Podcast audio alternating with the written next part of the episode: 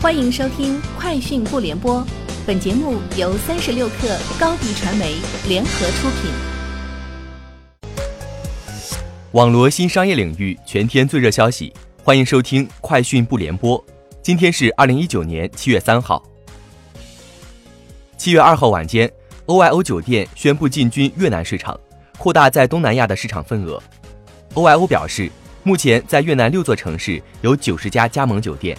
计划到二零二零年扩展到越南十个城市。在中国市场，近日，OYO 微信公众号 OYO 头条宣布任命徐一峰为直营业务首席运营官和 EGM 新兴增长市场业务总负责人。三十六氪获悉，支付宝今日宣布，未来三年将向小商家推出免费的数字化运营工具、免费的数字收单工具等一揽子扶持计划。未来三年至少为他们节省五百亿。支付宝总裁倪行军表示，未来三年我们要推动全国小商家数字化经营，不让一个路边摊在数字经济时代掉队。针对今日二零一九年百度 AI 开发者大会上，百度 CEO 李彦宏遭不明人士浇水一事，湖南文盛律师事务所律师刘凯表示，泼水男子如果主观上是出于故意的，贬损李彦宏的人格。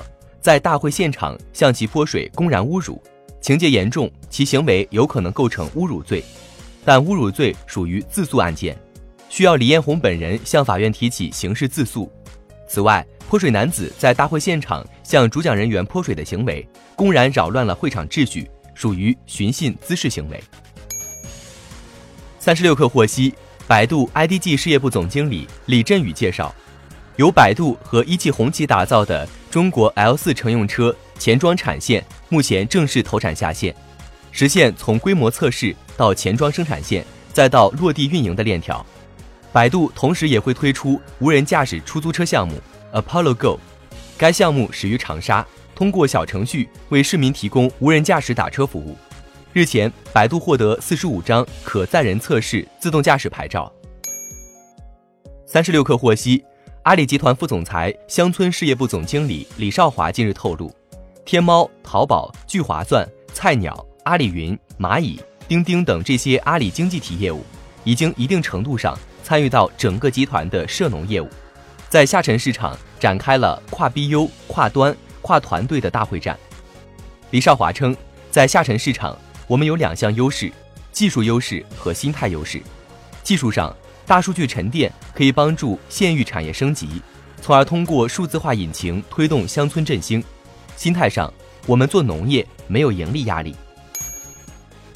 三十六氪获悉，天眼查数据显示，六月二十五号，乐视影业北京有限公司发生一系列工商变更，贾跃亭卸任董事长职务，另有两名董事吉小庆、邓伟退出，由刘淑清、李浩宇接任。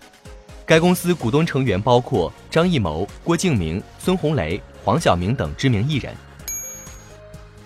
三十六氪获悉，在二零一九夏季达沃斯论坛期间，京东物流联合中国联通共同发布《从连接到智能，五 G 助力物流数字化转型升级》白皮书。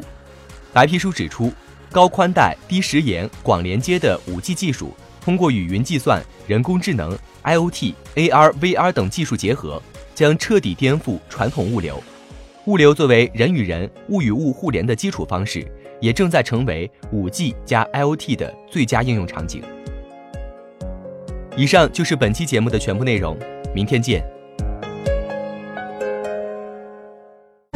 欢迎加入三十六氪官方社群，添加微信 baby 三十六氪 b a b y 三六 k r，获取独家商业资讯，听大咖讲风口，聊创业。和上万客友一起交流学习。